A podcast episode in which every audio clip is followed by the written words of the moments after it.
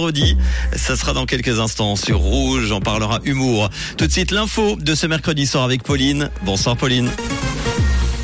Bonsoir à tous. Les lacs glaciaires menaceraient plus de 700 000 personnes en Suisse.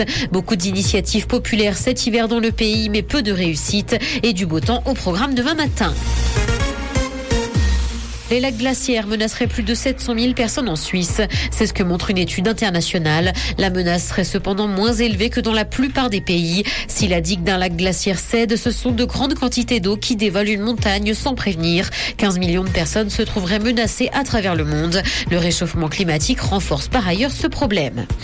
Beaucoup d'initiatives populaires cet hiver en Suisse, mais peu de réussite. Trois textes sont déjà passés à la trappe depuis début janvier. Les comités manquent de soutien et les partis font le tri avant les élections fédérales. Les abandons ne sont cependant pas forcément inhabituels puisque sur les 20 dernières années, une initiative sur trois a échoué au stade de la récolte de signatures. La particularité cette année, c'est que les abandons viennent davantage des grands comités et des grandes alliances.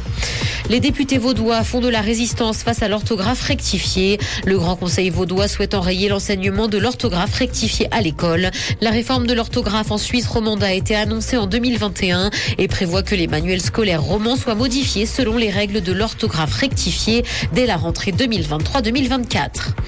Dans l'actualité internationale, séisme en Turquie et en Syrie, le bilan dépasse désormais les 11 000 morts et des survivants sont toujours recherchés dans les décombres.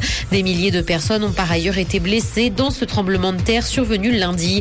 Des milliers d'immeubles se sont également effondrés et l'OMS craint que le bilan humain ne soit encore plus élevé. La Syrie a de son côté demandé de l'aide à l'Union européenne. Sur WhatsApp, les statuts adoptent les réactions et les messages vocaux.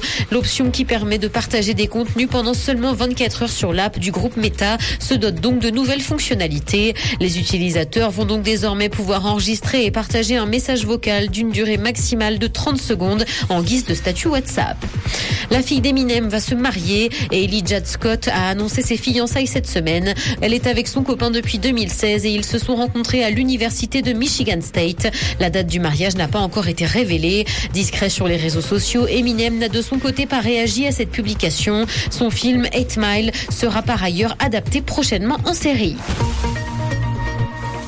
Il fera beau demain matin et aucun nuage n'est attendu dans le ciel. Côté température, le mercure affichera moins 4 degrés à Lausanne et Carouge, ainsi que moins 2 à Genève et Gland. Bonne soirée à tous sur Rouge. C'était la météo, c'est Rouge.